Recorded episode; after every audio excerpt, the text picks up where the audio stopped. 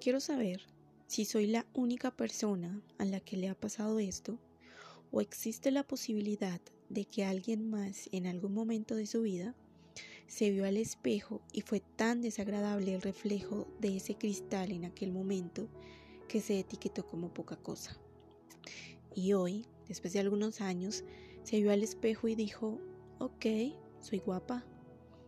Luego recorrió su feed de Instagram y de momento se percató y dijo, carajo, pero si siempre fui pinchemente guapísima y luego en cada foto que pasa logra ver pequeños instantes que se perdieron por vivir sumida en un concepto erróneo de sí misma?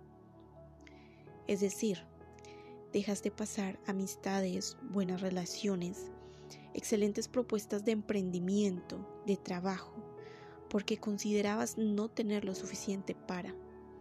Estabas tan ciega que nunca notaste aquellos que te admiraban, no notaste a la persona a la que le parecías hermosa.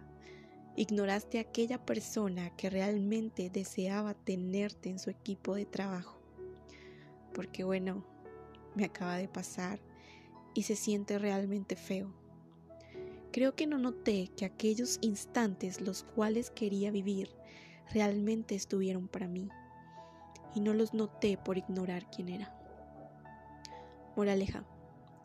Espero que cuando escuches esto corras al espejo más cercano a ti.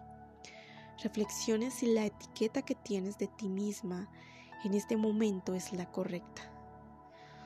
O tienes una venda que no te permite ver realmente quién eres y lo que eres. Después de hacer esta reflexión, si lo deseas, puedes hablar con Dios. Le puedes pedir perdón por este error que te ha impedido llegar a tu máximo potencial y por último, le puedas decir que te permita ver como Él te ve. Perfecta.